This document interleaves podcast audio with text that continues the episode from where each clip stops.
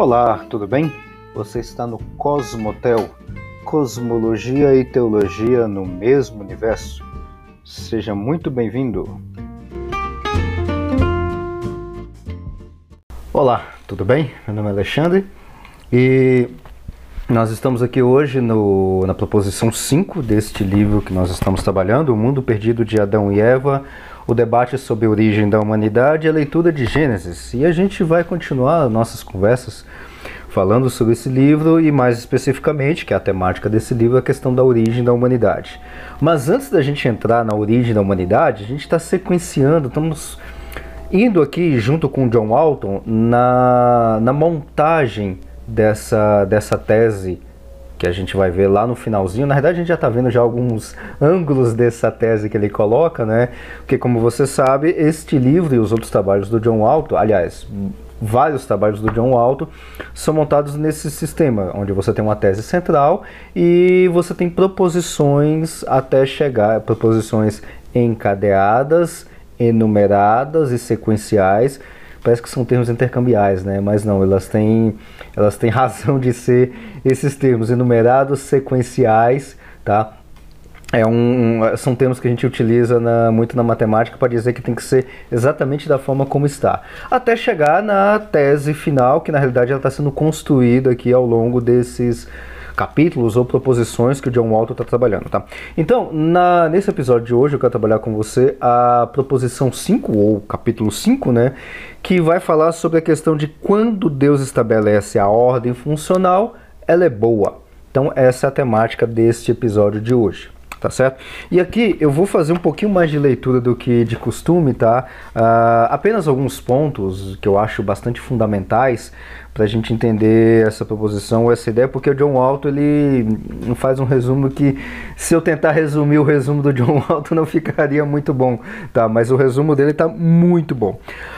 A ideia é a seguinte, tá? Inclusive eu vou fazer até algumas leituras do. Eu tô aqui na, olhando para outra tela, tá? Se você estiver ouvindo podcast não vai fazer diferença, mas se estiver assistindo no YouTube é porque eu tô olhando de vez em quando de lado, porque eu tô com um texto bíblico virtual, né? Como a gente trabalha muito hoje em dia, aqui na tela ao lado, tá certo? E eu tô trabalhando, e a gente vai ler alguns versos, alguns versículos do Gênesis capítulo 1 Bíblia em português mesmo, tá? Não vou fazer com o Alton que faz leitura em hebraico, tá? E a versão que eu estou utilizando, talvez seja um pouquinho diferente da que você tenha em casa ou tenha em mãos, é a Almeida Corrigida Fiel, edição 2011, se não me engano, tá? Mas se você estiver dirigindo na academia, pode continuar tranquilamente, depois você confere os versos que eu vou te falar e eu vou ler aqui para você sem nenhum problema. A ideia desse, uh, dessa temática, dessa proposição de hoje é mais ou menos o seguinte: a gente vai resumir. Aliás, eu vou pegar o, o último parágrafo da página 49, que vai abrir essa proposição 5 que John Alto está trabalhando, e ele vai resumir essa ideia. Mas qual que é a ideia? A ideia é a seguinte: quando você lê o Gênesis capítulo 1, você vai ver aí algumas, alguns versos que vai dizer que. Uh, e viu Deus que era muito bom e por ali vai. Por exemplo, o versículo 10 do capítulo 1 de Gênesis vai dizer, vai dizer o seguinte: E chamou Deus a porção seca, terra, e ao ajuntamento das águas chamou mares. E viu Deus que era bom. Tá? Então, versículo 12, por exemplo, que vai fechar o dia 3 ou o terceiro dia, ele vai dizer o seguinte: E a terra produziu erva, erva dando semente conforme a sua espécie, e a árvore frutífera, cuja semente está nela conforme a sua espécie. E viu Deus que era bom. Aí o versículo 13 foi a tarde e amanhã, o dia terceiro. Então aqui finalizou o dia terceiro. E aí você vai vendo ao longo dos, desses versos que ah, tem alguns versos que não traz. E viu Deus que era bom. Ou igual tem no verso. Tem, ah, o versículo 31, que já é o, o final do dia sexto, e viu Deus tudo quanto tinha feito, e eis que era muito bom. E foi tarde, foi à tarde e amanhã o dia sexto. Resumindo a história, uh, alguns versos vão trazer no final do dia ou algum tipo de criação, parênteses, aqui não é criação material, né? A gente já trabalhou bastante com isso, e sim criação vamos adotar esse termo, criação funcional das coisas, né? Acho que fica um pouquinho mais uh, mais correto de, de poder afirmar e até da gente poder estabelecer um padrão. Então, criação funcional, a gente pode chamar assim, nem todos os dias tem dizendo que aqueles objetos ou os funcionários daqueles dias eram bons ou muito bons, ou aquele dia foi bom ou foi muito bom, ou alguma coisa do tipo. E aqui o Alto vai colocar um negócio bem, é, vamos dizer assim, a, paradigmático ou quase com uma quebra de paradigma, né?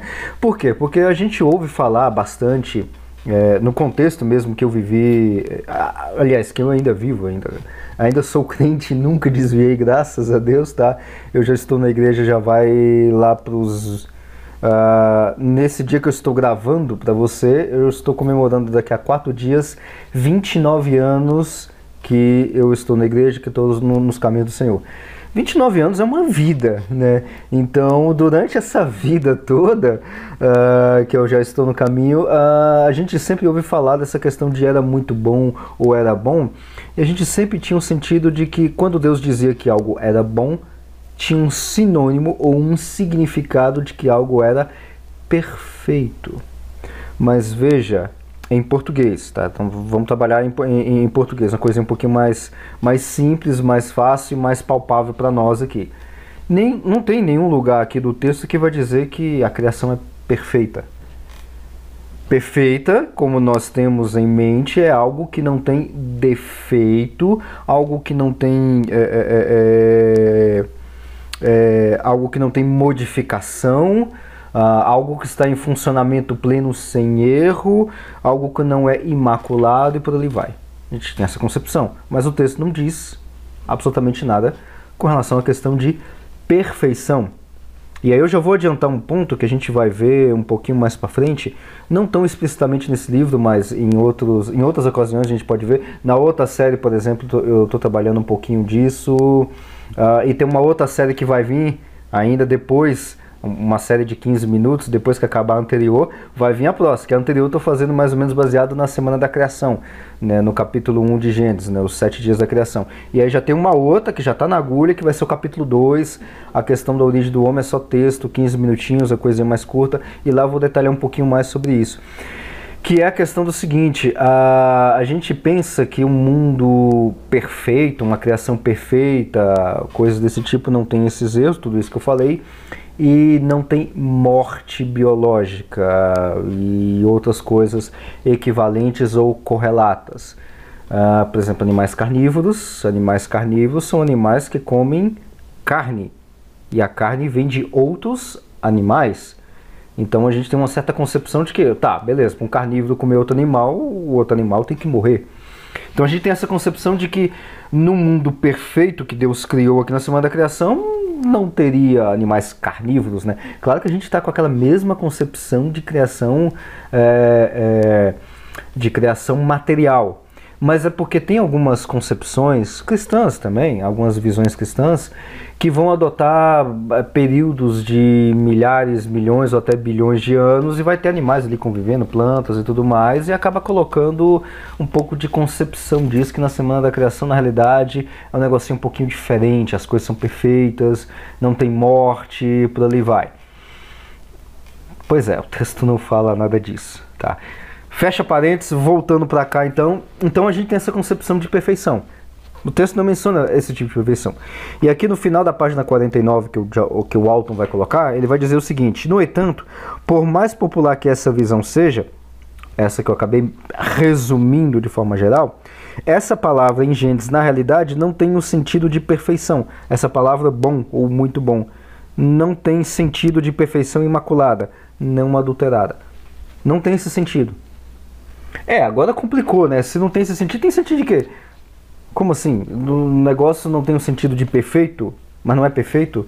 É perfeito ou não é perfeito? Como é que é?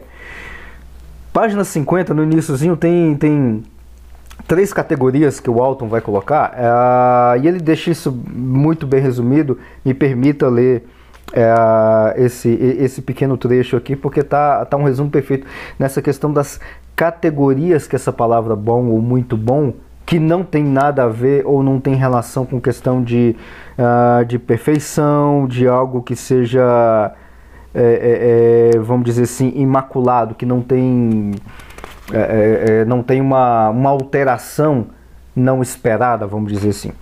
Para considerar essa visão, ou seja, de que a palavra bom não é, não é algo de perfeição imaculada, precisamos nos engajar em uma inquirição léxica e textual. No campo lexical, exploramos como a palavra é utilizada no Antigo Testamento. Encontramos muitas afirmações de que o Senhor é bom. Que aí ele dá uma série de referências aqui que eu não vou ler, mas depois você pode acompanhar no livro. Parênteses novamente, não é leitura comentada, estou lendo algumas coisas aqui, mas não estou fazendo leitura comentada e nem estou lendo o livro. Então não deixe de adquirir ler essa obra, que está em português e está muito bom. Mas esses contextos, ou seja, desses versos, que é onde menciona que Deus é bom, não justificam o contraste referido no último parágrafo, na questão de que bom tem uma relação com perfeição imaculada. Eles, essas, esses versos, indicam que Deus age de forma boa nessa atribuição de bondade. A palavra, essa palavra bom, portanto, está descrevendo a forma com que ele conduz sua obra no mundo, não uma qualidade abstrata de perfeição. Deus é perfeito e bom, mas com o exame do contexto amplo demonstra esta palavra não transmite aquela ideia particular que descreve algo que não seja Deus. Em outras palavras, resumindo isso aqui, vários versos do Antigo Testamento, como Alton citou aqui, primeira, é, Crônicas, segundo Crônicas, livro de Salmos e outros mais, não quer dizer bom no sentido de perfeito, apesar de que quem é bom que está se referindo bom é o próprio Deus, mas não no sentido, dentro do contexto, não no sentido de, é, é, de um atributo de Deus, mas daquilo que ele está utilizando no mundo criado. Já está começando a fazer uma conexão. Hum, bom é alguma coisa com relação ao mundo criado, não é perfeição. Hum, então já tem uma conexão. Segura aí que já tem mais um, uma segunda categoria dessa palavra bom que, te, que é utilizado em outros versos que o Alton vai colocar. Nós também, continuando o Alton aqui na página 50 ainda, nós também encontramos inúmeras passagens onde bom é contrastado com mal. Livro de Jó, Salmos e por ali vai. Mas nesses contextos, a palavra bom não pode refletir perfeição imaculada, porque descobrimos que as pessoas podem ser boas hoje, mas pessoas boas não são perfeitas, né? Então já começa por aí. Geralmente a palavra relativa, melhor que, como ele coloca aqui, e mais comumente utilizada para se referir a situações e objetos que as pessoas experimentam ou percebem como bom para eles, mas não tem indicativo de que ela é perfeita. Então parece que bom tem uma certa característica, tem uma certa, vamos dizer assim, relação de algo que está funcionando bem. Pode ser isso. Terceira categoria que o Walton coloca, página 50 ainda. Em uma terceira categoria semântica ampla, a palavra, essa palavra bom, indica que algo está funcionando da forma que deveria. Ou seja, ela tem seu papel em um sistema ordenado. Êxodo, capítulo 18, versículo 17, por exemplo. Deixa eu pegar esse texto aqui para você, que, que esse aqui eu deixei marcado e ele é muito importante aqui para a gente entender. 18, versículo 17, tá aqui. Uh, então, só voltando aqui na, na ideia que o Walter está colocando, está nessa, nessa questão de que algo, eh, quando algo é bom, é porque está funcionando como deveria funcionar. Então, Êxodo 18, versículo 17, não funcionamento ótimo, tá? Olha só o que, que diz em Êxodo capítulo 18, versículo 17. O sogro de Moisés, porém, lhe disse: Não é bom o que fazes. Porque o, no contexto aqui, vamos pegar aqui o, o, o dentro desse mesmo capítulo aqui, versículo 13. E aconteceu que no outro dia Moisés assentou-se para julgar o povo, e o povo estava em pé diante de Moisés desde a manhã até a tarde. Vendo, pois, o sogro de Moisés tudo o que ele fazia ao povo, disse: Que é isto que tu fazes ao povo? Por que te assentas só e todo o povo está em pé diante de ti desde a manhã até a tarde? Então disse Moisés a seu sogro: É porque este povo vem a mim para consultar a Deus. quando tem algum negócio, vem a mim para que eu julgue entre um e outro e lhes declare os estatutos de Deus e as suas leis. O sogro de Moisés, porém, lhe disse: Não é bom o que fazes. Agora, pega esse contexto e veja só. Pera, como assim? Eu, eu, eu venho israelita aqui para mim me consultar para tirar a disputa de alguma coisa? É uma espécie, vamos fazer um anacronismo aí bem, bem chulo mesmo, uma espécie de juiz, né? É, é, juiz de algum tribunal vem duas pessoas para disputar sobre um determinado negócio. Só que aí tem o, o, o juiz para fazer o julgamento, só que o juiz vai consultar a lei. A lei é quem? A lei é o próprio Deus. Então Moisés vai consultar a Deus. Aí Deus dá a resposta, ele dá a solução ali para as duas pessoas, está resolvido o caso e acabou. Isso não é bom? Ô Geto, peraí, como assim isso não é bom? Isso é o próprio Deus aqui me usando para resolver um problema. Veja que a palavra bom aí não é nesse sentido de bondade, sim, não é bom o que fazes no sentido de não está funcionando muito bem o que você está colocando. Porque olha o verso 18. São parênteses. É muito legal essas jogadas que o Walton faz aqui, porque às vezes, muito, aliás, muitas vezes a gente tem que pesquisar o, o texto dentro do, do é, é, é dentro lá da, das palavras em hebraico, tem que dar uma pesquisada, ver a gramática é puxado. Para quem não sabe nada de hebraico, como eu, por exemplo, o grego, o texto vai, vai bater vai bater forte. Então você tem que consultar, ver a gramática, ver as desinências e tudo mais, negócio complicado. Em outras situações, não, dá só uma olhada no contexto. Olha o verso 18. O sogro de Moisés, o versículo 17, o sogro de Moisés, porém, lhe disse: Não é bom o que fazes. Versículo 18: Totalmente desfalecerás assim tu como este povo que está contigo. Porque este negócio é muito difícil para ti. Tu só não o podes fazer. Em outras palavras, Moisés, você está fazendo um negócio aí mal feito. E daqui a pouco ninguém vai dar conta. Nem você e nem o povo. É um só para fazer tudo isso. Vem um monte de gente para te consultar porque precisa resolver o negócio. De manhã até de tarde, olha a quantidade de pessoas, todo mundo vai desfalecer, vai cansar e tudo mais, e você não vai dar conta. Então, o bom que está se referindo o versículo 17 é um bom que no sentido de que não está funcionando como deveria funcionar. Voltando para o John Alto aqui na página 50, né? Ou seja, essa palavra bom, ela tem o seu papel um sistema ordenado. Tá, e aí ele vai citar esse, esse caso, vai citar um outro caso, segundo Crônica 6,27, ordenado no sentido de caminho certo, Salmo 31, versículo 1, bem ordenados, ou seja, algo que tem bem ordenados, ou é, no sentido que estão ah, como se fossem as engrenagens funcionando como deveria estar funcionando, e aí ele vai dar outros, outros casos e tudo mais. Então veja que o bom que tem aqui é quando está a coisa bem Olha só, o trocadilho não intencional. O bom aqui se refere quando as coisas estão funcionando muito bem, tá? Então essa é a ideia. Por isso, e aí eu vou deixar para você como exercício, porque eu não vou fazer isso aqui, o John Walton não faz, mas posso deixar esse exercício para você. Eu vou acabar citando alguns casos aqui, mas não todos. Dê uma olhada na sua Bíblia, em Gênesis capítulo 1, porque é curtinho, 31 versos, é pouquinha coisa. E veja quais os dias são bons, ou muito bons, ou as coisas que Deus criou era muito boa. Uh, por exemplo, versículo 4, e viu Deus que era boa a luz. Aí a gente olha, tá boa, e ruim é quem? É as trevas? Pois é, a Bíblia não fala que as trevas são ruins.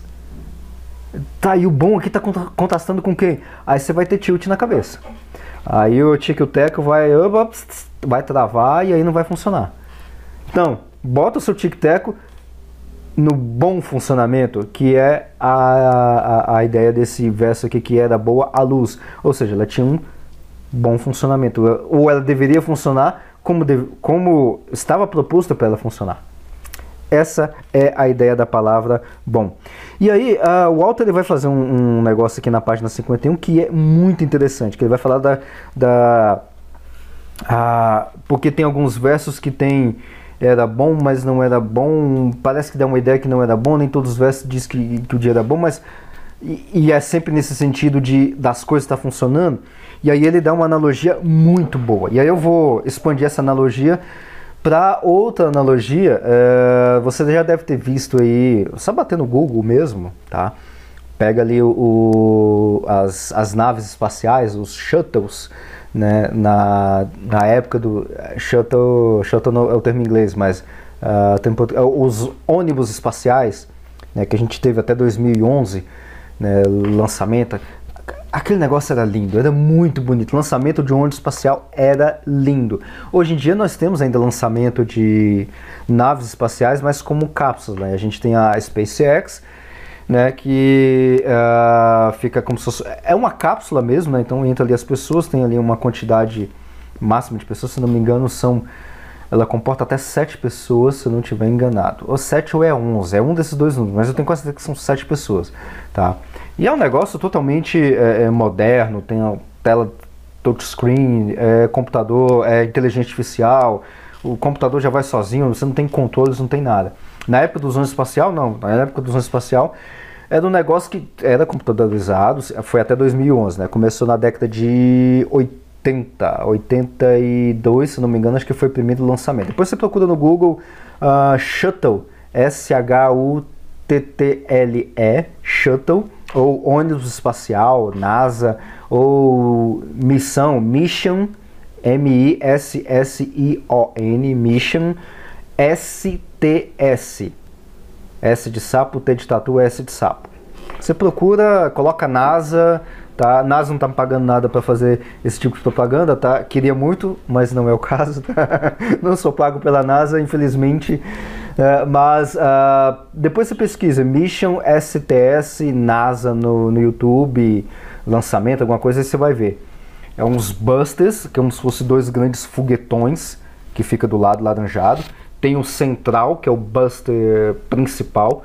Esses três busters, né, que são esses foguetes, são os foguetes de, de, de, de vamos dizer assim, de impulso para colocar um bichinho que tem que é o ônibus espacial. Literalmente é um, é um grande aviãozão, como se fosse um, um avião bem grande, cabia uh, várias pessoas, que cabia até sete pessoas, se eu não estiver enganado, dentro do ônibus. E aí tinha o restante do, do compartimento do ônibus, que é onde tinha carga, né? Então esse espacial, por exemplo, na década de 90, ele levou o telescópio espacial Hubble para o espaço. Então ele foi montado no espaço, o telescópio espacial Hubble, teve manutenções lá, ou seja, teve pessoas que foi nesse ônibus espacial e foi lá, o, saiu um astronauta para fora do ônibus espacial mesmo, ali no espaço, às vezes amarrado com alguma coisa ou com um braço robótico para fazer uma manutenção do ônibus espacial, do telescópio espacial Hubble, a montagem da no final dos anos 90 e no início dos anos 2000 montagem da Estação Espacial Internacional ISS também foi mais ou menos esse mesmo estilo, né? Ia o ônibus espacial com compartimento com a carga ali para fazer a montagem, aí tinha um braço robótico que pegava o negócio dentro da carga no espaço. A Estação Espacial Internacional está voando, ainda está ativa, mais ou menos uns 4, vamos arredondar 400 quilômetros de altura, tá? Então eu já vi, eu, eh, já vi a estação espacial, é muito bonito pelo telescópio. É, parece uma abelhinha passando, tá? Então não tem nada de montagem, conspiração da NASA, qualquer coisa do tipo. Não, ela é bem, ela é bem real, tá? E aí era montado ali no espaço com esse ônibus espacial. Por que, que eu estou falando tudo isso? Porque eu quero justamente chegar nessa, nessa questão que o Alton vai falar do checklist de um, de um piloto de avião e tudo mais, mas eu estou fazendo essa analogia um pouquinho diferente. Afinal, estamos no Cosmo Hotel, estamos falando de teologia, mas tem um pouquinho de cosmologia também, tá? É, ou astronáutica, que é esse caso. Então, uh, só que antes do ônibus espacial ele decolar, o liftoff, né, uh, ele tinha que passar por uma série de, de, de, de, vamos dizer assim, de checklist, né? Então você tinha aqueles lançamentos. Por isso que depois você dá uma olhada que é bonito. Inclusive os lançamentos modernos de hoje em dia. Eu fazer um ajuste aqui. Os lançamentos modernos de hoje em dia ainda acontece isso. Essas. Ah, vamos dizer, esse checklist que se tem quando é lançamento da. Uh, de carga para ISS, uh, de satélites também pela SpaceX, eles fazem esse tipo de coisa. E você pode ouvir ali o pessoal conversando né, nesses lançamentos no telescópio, no, no espacial mais bonito. E você ouve o pessoal falando: ah, tal coisa, tá bom? Ok? Tal coisa, ok? Tal coisa, ok? Por exemplo, a computador de. Eu não sei quais são os acessórios que se usavam ou se usam hoje em dia, mas vou chutar aqui. Combustível, ok. Uh, amperímetro, ok.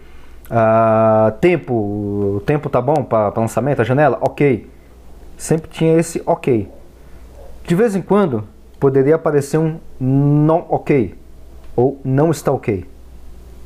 Aí o diretor de voo ele cortava, a depender da situação ele parava a contagem, porque tem uma contagem, você tem uma janela ali.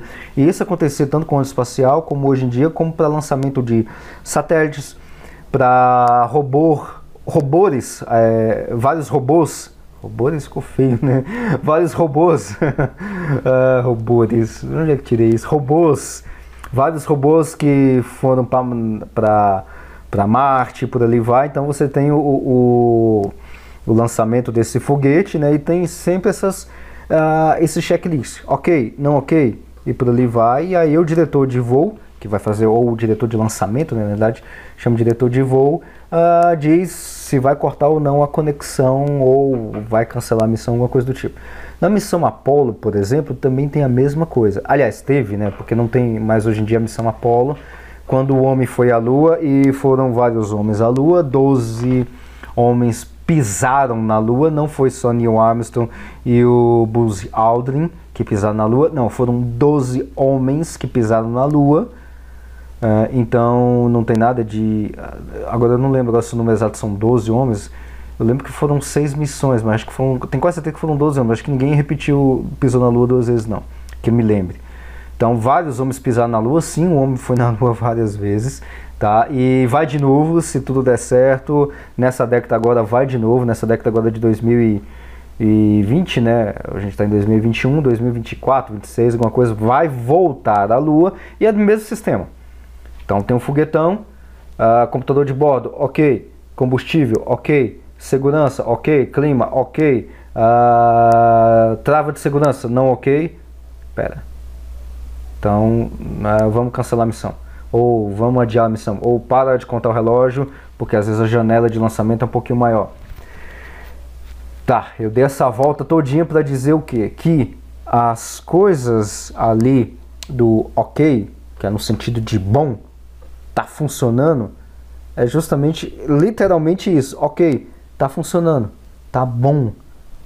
O mesmo sentido de que está o texto aqui em Gênesis da criação.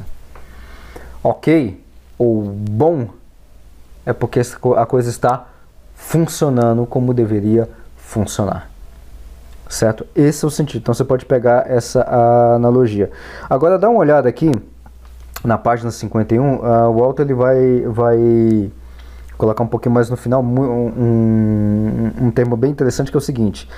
Dada a minha interpretação do sentido de bom, podemos considerar a ideia de que águas acima e águas abaixo permanecem parte de um campo não ordenado e, portanto, não seriam boas, funcionando como elas foram designadas a fazerem. O que Deus estabelece no dia 2 é o controle do mundo não ordenado, o espaço vivo e o céu sólido que exercem controle sobre as águas acima. E aí você pega, por exemplo, ah, justamente no dia 2, que está entre os versos 6 e 8. E não diz que o dia 2 foi bom. Versículo 6: E disse Deus: haja uma expansão no meio das águas, e haja separação entre as águas e águas. Verso 7: E fez Deus a expansão, e fez separação entre as águas que estavam debaixo da expansão e as águas que estavam sobre a expansão. E assim foi. E chamou Deus a expansão céus, e foi à tarde e amanhã o dia segundo. Não, Moisés, peraí, peraí, peraí, peraí, cadê o, o... E era muito boa? Não tem. Não tem. Porque o Alto está colocando aqui que, por exemplo, no dia 2, uh, ainda não estava completamente estabelecido em pleno funcionamento uh, a ideia das águas, da expansão, acima, abaixo e por ali vai. Então, é um dia que não é bom. Mas não é bom no sentido de bondade, de perfeição. Não, não é bom no sentido de que a, os funcionários não estão funcionando, o trocadilho, não estão funcionando é, plenamente como deveriam estar funcionando até o final da criação. E aí depois vem os outros dias e acaba é, estabelecendo outras, é, outras funções ou dando fun criação de funções para esses funcionários. Aí sim, aí a coisa vai ser muito boa. Se você pegar, por exemplo, no capítulo 2, eh, deixa eu pegar aqui para você. Ah, descansou, cadê o verso 2? Eu perdi aqui. Não, capítulo 2. Olha o versículo 3. E abençoou Deus o sétimo dia, o santificou, porque nele descansou de toda a obra que Deus criara e fizera. E pode observar que o sétimo dia da criação, que é aqui, que a gente já trabalhou, que é o que está no capítulo 2, também não diz que o dia foi bom. Né? Então tem esse pequeno detalhe. Não diz que não foi bom, mas porque não tem esse sentido de perfeição. E caminhando já para já para o fim, tem, tem dois parágrafos que eu queria compartilhar com você no, na página 52 e o último parágrafo desse comentário nosso aqui na página 53. A página 52 ele vai dar assim o resumão disso, de que bom nesse texto de Gênesis ou no texto da criação, de uma forma geral, não significa perfeição, algo perfeito, algo que não tem é, perfeito no sentido que não tem algo que não é imaculado. E sim, tem um sentido de que algo não está no seu, vou colocar no meu aportuguesamento mesmo, não está no seu pleno funcionamento, ou igual o checklist lá do, do, do lançamento do, do ônibus espacial, tem um não ok ali em alguma das listinhas e parou a contagem. No final, ficou tudo ok e o ônibus espacial foi. Mas quando ele foi, é no final da criação, no final da semana da criação, tá certo? Olha só, página 52. Se essa interpretação está correta, tudo isso que a gente já comentou aqui, ela primeiramente confirma a ampla interpretação que ofereci de Gênesis 1. Na realidade, eu, tô, eu já estou até é, cavucando aqui com coisas de Gênesis 1 enquanto o Alto vai, vai trabalhando. Esse capítulo diz respeito ao estabelecimento de um sistema funcional, ordenado. A história do lar e não da casa. Lembra lá da analogia que a gente fez Aliás, o Alton fez, a gente acabou comentando aqui em outro episódio, que você tem a construção de uma casa e não necessariamente toda casa é um lar. Porque uma casa é uma construção com um monte de coisa dentro. Um lar é tudo isso funcionando. Tudo isso funcionando. Uma, uma casa que tem uma cama, que tem um fogão, que tem uma geladeira, que tem um chuveiro, água encanada e tudo mais, não é um lar a partir do momento que eu entro dentro da casa e ligo o chuveiro para tomar um banho, ligo o fogão para sair a chaminha para eu colocar uma comida para esquentar, ou eu deito na cama para dormir, eu estou dando funções de uh, banheiro ou de tomar banho, para aquele negócio que tem uma água e cai uma água em cima de mim. Estou dando função de fogão para aquele, uh, para aquele equipamento. No caso, meu equipamento aqui é mais, é, é, é, mais antigo, né? Que é o foguinho que sai a gás ainda, né? Tem uns fogões é, por indução magnética que são belíssimos. Um dia ainda vou ter um desse ainda, mas ainda tenho o de é, movido a gás e LP ainda.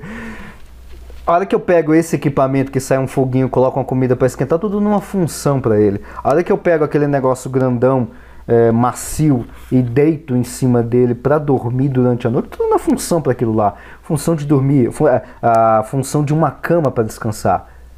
Quando eu, quando eu coloco em funcionamento as funções dos funcionários, bem redundante mesmo, para ficar bem. É um, é um pleonasmo bem intencional. Quando eu coloco para funcionar os funcionários dentro das suas funções na casa ou dentro da casa, eu estou transformando a casa ou dando um, um objetivo, uma função para a casa de lar.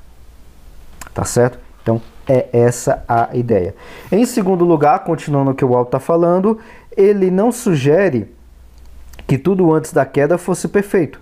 Ou seja, essa questão da, do bom antes da queda, porque a gente está trabalhando ainda, a queda está bem longe, a gente chegou nem na criação do homem ainda.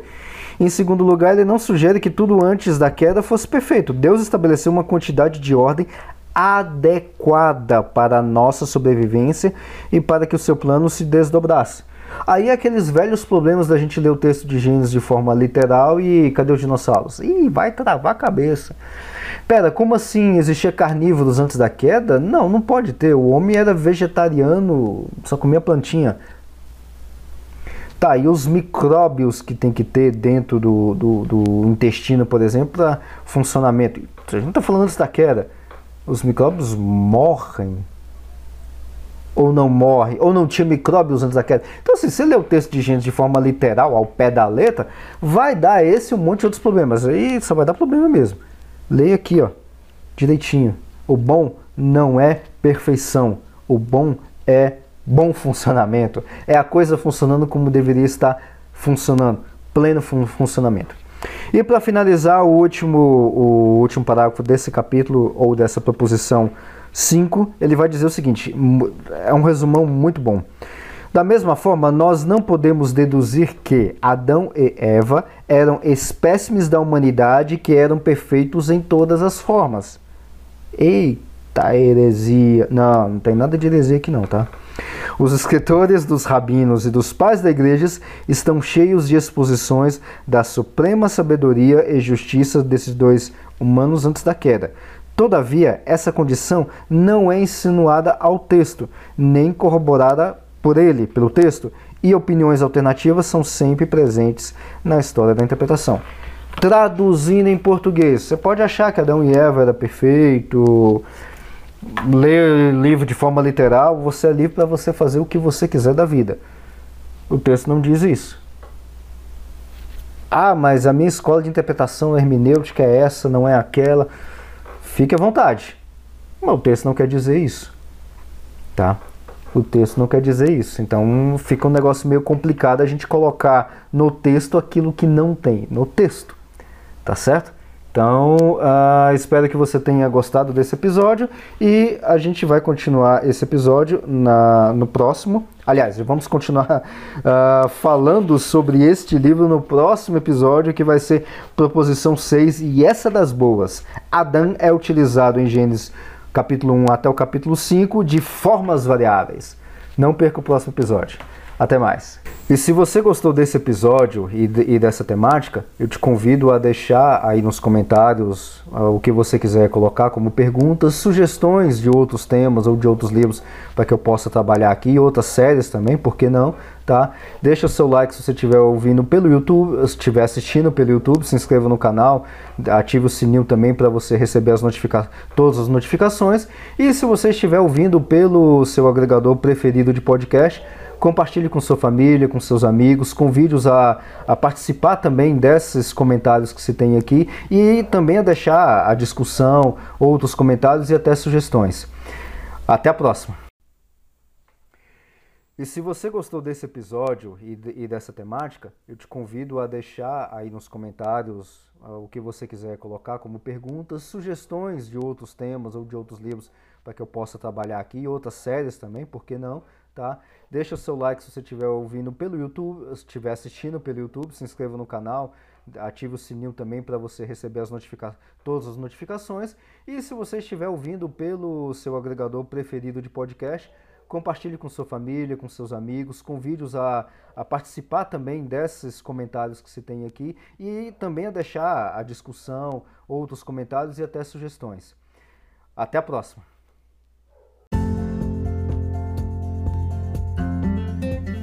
Muito obrigado por acompanhar até aqui e te aguardo no próximo episódio.